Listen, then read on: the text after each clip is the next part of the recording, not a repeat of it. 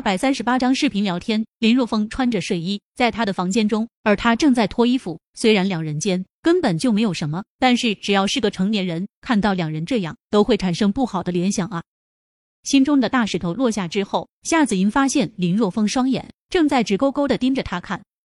他在看什么？夏子音也看了一下自己，这才发现刚才太紧张，他竟然米有发现衣服已经掉在了地上，而自己胸前风光无限。啊！你个混蛋，不要看，转过去啊！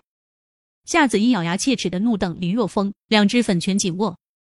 秦诗韵就住在隔壁，她根本就不敢大喊大叫。闻言，林若风揉了揉鼻子，说道：“你与其让我转过身，为什么自己不进入浴室呢？反正你都准备洗澡了啊！”经过林若风的提醒，夏子音这才反应过来，赶忙钻进浴室，然后将浴室的门给关上了。这栋三层楼在设计的时候，林若风就考虑过，未来如果小林村认真发展农家乐的话，他家的这栋房子将会作为试点之地。所以在当初设计的时候，设计上每一个房间都是独立的，都拥有自己的卫生间和洗浴间。林若风轻笑一声，直接躺在了夏子音的床上。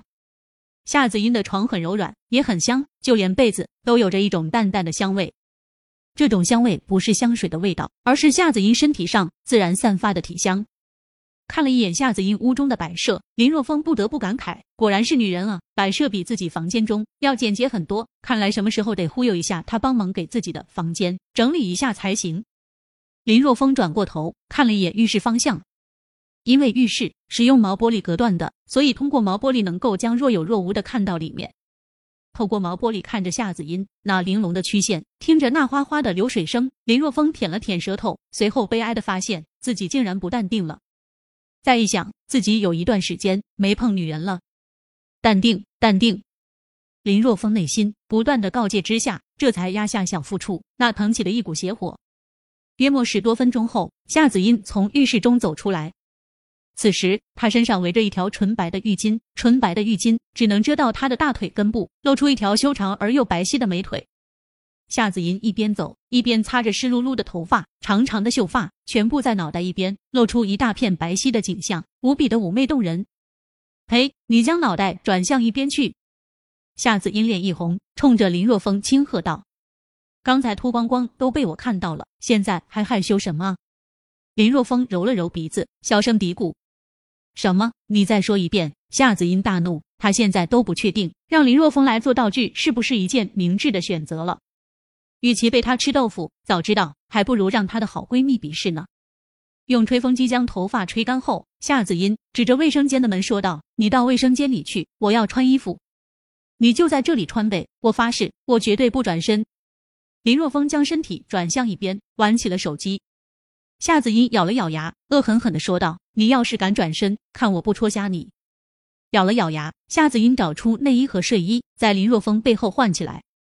听到身后传来的速速换衣声，林若风还真是心痒难耐。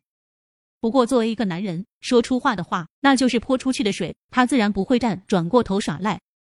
不过不转身就看不到了吗？林若风嘴角轻轻一咧，将手机按掉，轻轻调整了一个角度而已。顿时，夏子音所有的动作尽收眼底。啧啧，只见夏子音将身体外的浴袍解开后，一具完美的身体尽收眼帘。哎呦，竟然是成套的黑色内衣！不是说穿黑色内衣的女人欲望很强吗？看来这个妞压抑的够厉害啊！看来什么时候自己有必要给她开发一下啊？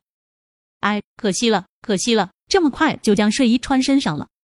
咦，怎么脑袋离我手机屏幕越来越近了？卧槽，被他发现了！林若风想要收起手机，不过已经被夏子音发现了。你这个混蛋，看我不打死你！夏子音扯过枕头砸向林若风，他真是被气坏了。林若风说不转过头的时候，他竟然天真的相信了。没错，他的确没转过头，不过却在利用手机屏幕偷窥。想到自己刚才换衣服时被林若风看光光，夏子音快要炸毛了。嘘，小声一点啊，别怕秦诗玉来啊！林若风双手抱头，小声说道：“混蛋！”夏子英狠狠地将枕头砸在林若风身上，他要抓狂了。他真是后悔做出了这么一个错误的决定。用枕头砸了林若风一会出气后，夏子英狠狠地瞪着林若风，说道：“滚到被窝里去。”林若风只能乖乖的躺在床上，然后将被子盖在身上。没办法，偷窥夏子英换衣服，被他发现了。林若风理亏啊！见林若风这么老实，夏子英这才闷哼一声，随后深呼吸，努力控制自己不要发怒。两分钟后，他的心境平和下来，于是也钻进被窝。不过他不是睡着的，而是坐在床头，掏出手机，打开微信，找到自己好闺蜜的微信，发过去信息：刚才洗澡了。哦，洗白白了吗？洗洗，那来视频吧，好久没见了，怪想你的。聊天界面传来申请视频聊天的请求，夏子音点击同意。光芒一闪，一个非常漂亮的长发美女出现在视频上。嘻嘻，茵茵，好久不见。咦，你不是去了小山村做村支书吗？怎么没有晒黑啊？反而比以前更白了呢？而且看上去皮肤也更好好了。你说这是怎么回事？是不是找男人滋润了，你才找男人了呢？夏子音没好气的说道：“你以为我和你一样啊？离开男人就活不下去了，在小林村吹风日晒的，但是她的皮肤反而越来越好。这种神奇的现象，她自己也不知道到底是怎么一回事。福利